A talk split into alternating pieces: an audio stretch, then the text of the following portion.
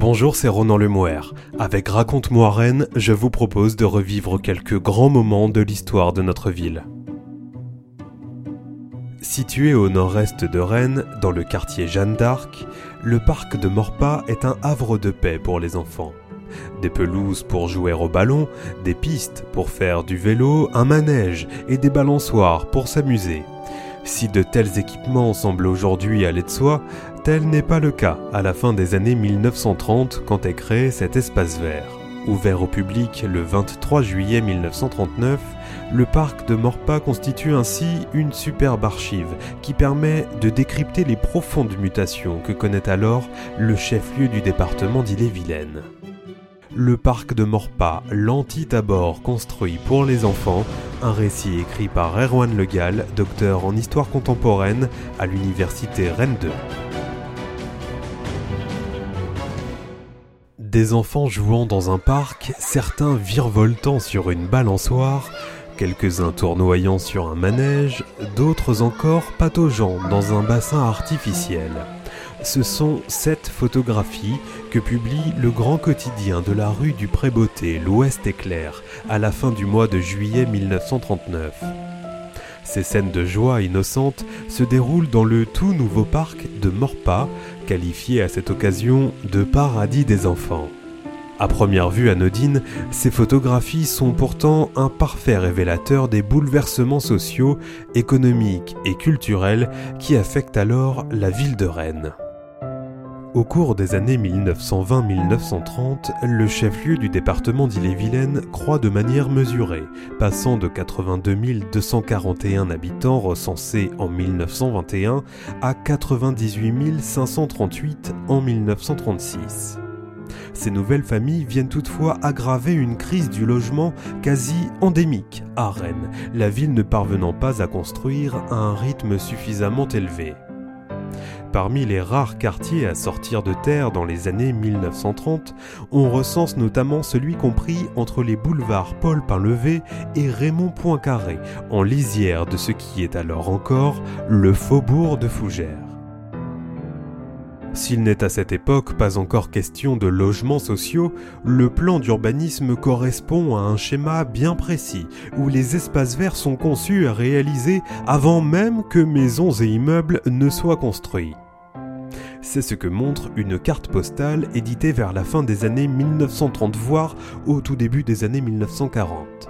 L'air de jeu, les pelouses et le bassin du parc de Morpas sont clairement visibles, au milieu de nombreuses parcelles encore vierges et en attente de construction.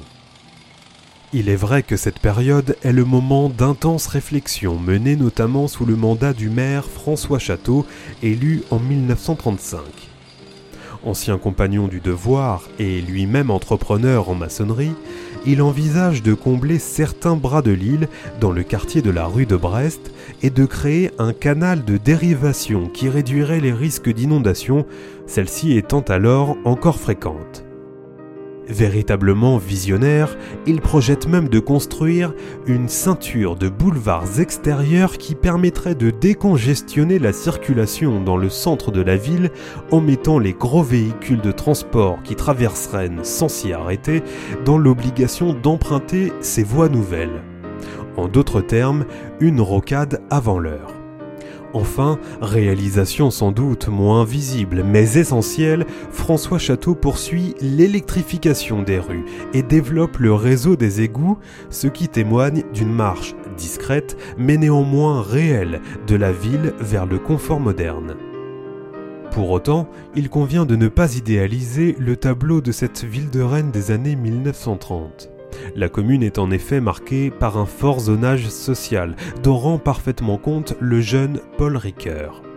Résidant à cette époque chez son grand-père dans une maison cossue du boulevard de Sévigné, il rejoint régulièrement celle qui allait devenir sa femme et qui logeait alors rue de l'Alma prolongée, c'est-à-dire au-delà de ce qui est aujourd'hui le boulevard Jacques Cartier.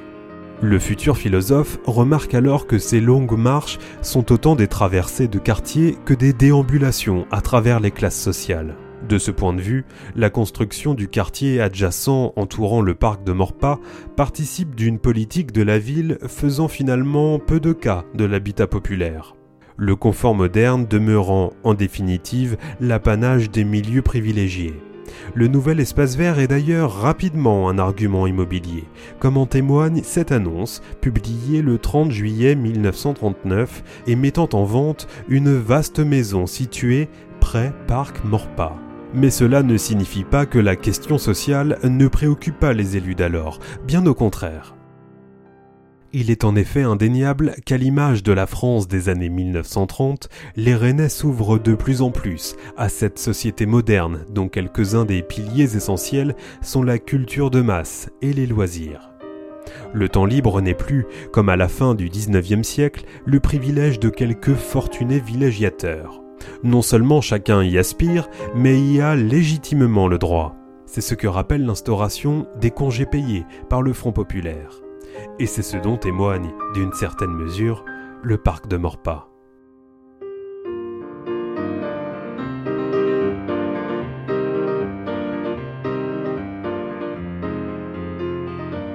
Évoquant en août 1936 sa construction, l'Ouest éclair croit bon de préciser que celui-ci sera digne de notre magnifique tabord.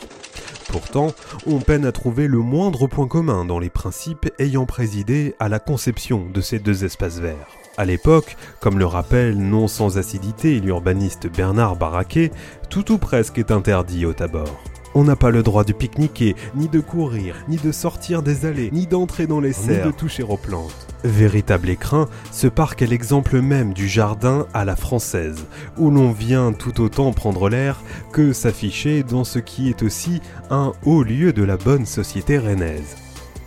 En cela, le Tabor est un témoignage fidèle de ces années 1900 que l'on qualifie trop facilement de belle époque, tant il est aisé d'oublier ces familles pauvres qui n'osaient même pas franchir les grilles du majestueux parc. Les espaces verts que ces milieux modestes fréquentent sont non seulement d'une toute autre nature, mais répondent à une fonction beaucoup plus basique et essentielle. Si ces jardins dits ouvriers constituent une échappatoire à l'usine ou à l'atelier, ils sont aussi, et peut-être même avant toute autre chose, une manière de se nourrir à moindre frais.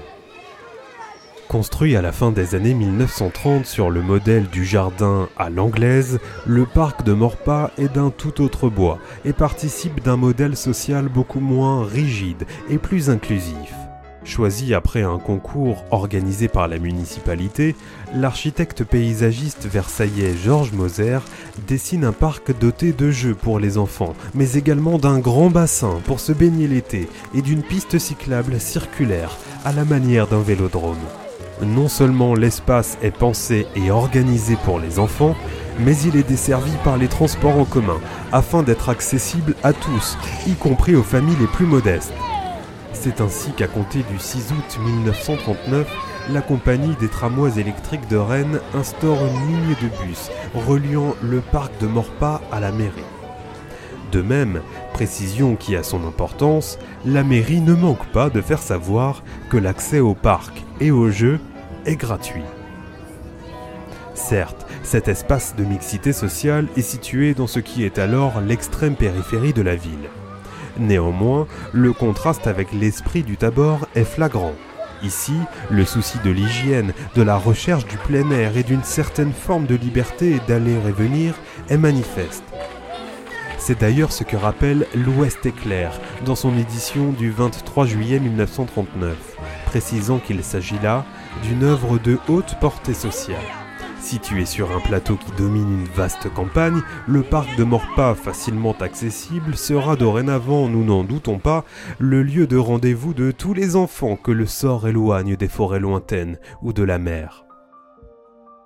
Pour autant, le parc de Morpa n'est pas non plus un lieu d'anarchie. Comme au Tabor, il y a un règlement qui détermine des horaires d'ouverture et impose un code de bonne conduite. Les vélos sont prohibés, de même que les colporteurs, les chiens ne sont autorisés que tenus en laisse, mais les pelouses, elles, sont ouvertes aux enfants. Certaines dispositions pourront même faire sourire.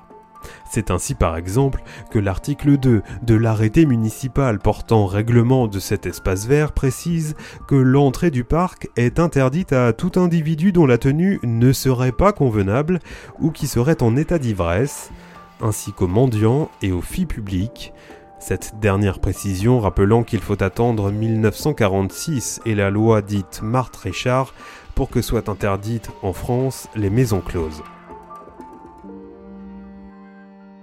En cela, ce règlement constitue un écho saisissant de ce que fut le Front populaire, un moment d'immense espoir, rapidement déçu, et d'acquis sociaux emblématiques tout aussi rapidement menacés.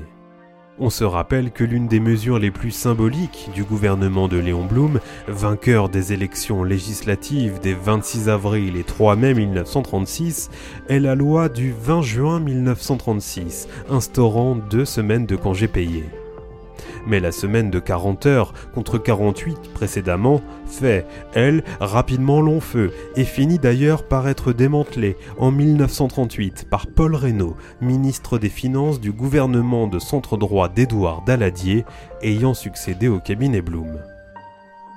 Cette alternance démocratique dit la France d'alors, pays épris de liberté, mais tout autant attaché à l'ordre et aux conventions.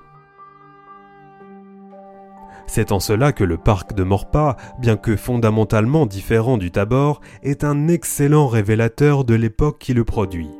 Un espace de liberté, mais qui ne saurait s'exprimer sans un puissant contrôle social. Comment expliquer une évolution aussi rapide en l'espace d'une quarantaine d'années? Bien entendu, il est difficile de n'avancer qu'un élément pour répondre à une question aussi complexe. Pourtant, il est difficile de ne pas voir dans la construction du parc de Morpa une conséquence lointaine de la Grande Guerre, de ses 1 300 000 morts et de ses centaines de milliers d'orphelins. La France des années 1920 est non seulement un pays dépeuplé, mais privé d'hommes.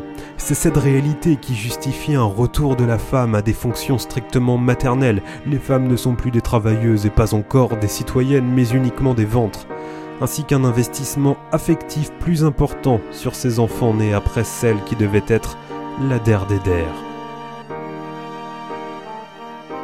Le paradoxe est que le parc de Morpa est ouvert au public le 23 juillet 1939, soit cinq semaines seulement avant l'entrée de la France dans une nouvelle guerre mondiale. Comme si l'esprit de jouissance n'avait eu qu'un temps.